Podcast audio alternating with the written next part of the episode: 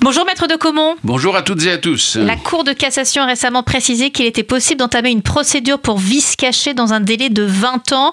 Est-ce qu'on peut rappeler ce qu'est un vice caché et surtout que change cette décision? Le vice, c'est quelque chose que définit la loi et qui est suffisamment grave pour compromettre l'usage normal, l'usage que l'on attend du véhicule, à tel point que si vous l'aviez connu avant, dit la loi, vous n'auriez pas acheté le véhicule. Bien. Maintenant, si un vice caché apparaît pendant très longtemps, nous, on a appris dans les facs de droit et on a appliqué dans les prétoires qu'il fallait agir à bref délai. Puis après ça, c'est les tribunaux qui appréciaient. Ça a été codifié ces deux ans. D'accord. Donc déjà, quand, vice, quand le vice apparaît, vous avez deux ans pour agir. On est d'accord.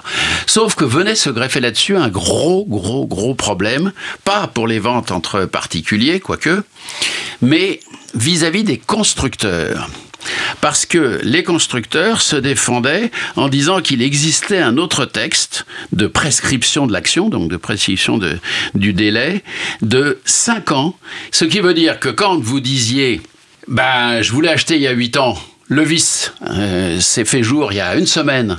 Je vous demande de réparer tout ça à vos frais parce que c'était un vice caché.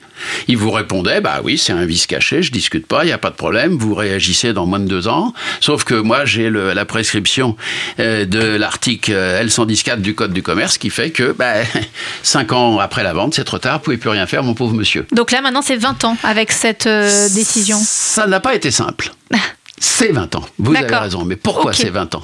C'est 20 ans parce que depuis des années et des années, vous aviez un phénomène euh, qui peut surprendre beaucoup de gens, j'en suis conscient, qui vont nous écouter, c'est que vous aviez un désaccord entre les juges de la même juridiction. D'accord. Car la plus haute juridiction française, la Cour suprême en matière civile, pénale, ce qui nous intéresse le plus quand on ne parle pas de permis de conduire ou de choses comme ça, c'est la Cour de cassation.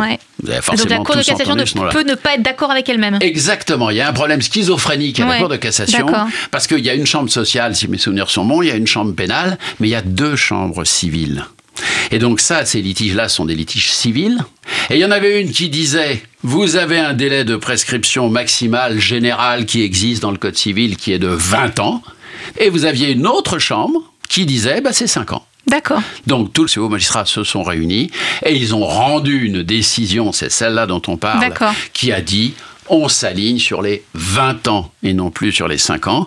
C'est la meilleure nouvelle euh, des 50 dernières années en matière euh, de défaut de fonctionnement d'un véhicule. En tout cas, depuis que je suis avocat, j'ai jamais vu une meilleure nouvelle pour les automobilistes en matière civile. Euh, évidemment, corrélativement, c'est la plus mauvaise nouvelle pour les constructeurs, pour les constructeurs bien, entendu. Rappelez-vous-en bien, il y a deux ans pour agir une fois que vous avez trouvé le vice caché et on ne pourra jamais vous opposer un refus de la part du constructeur pendant les 20 années qui suivent la mise en circulation du véhicule.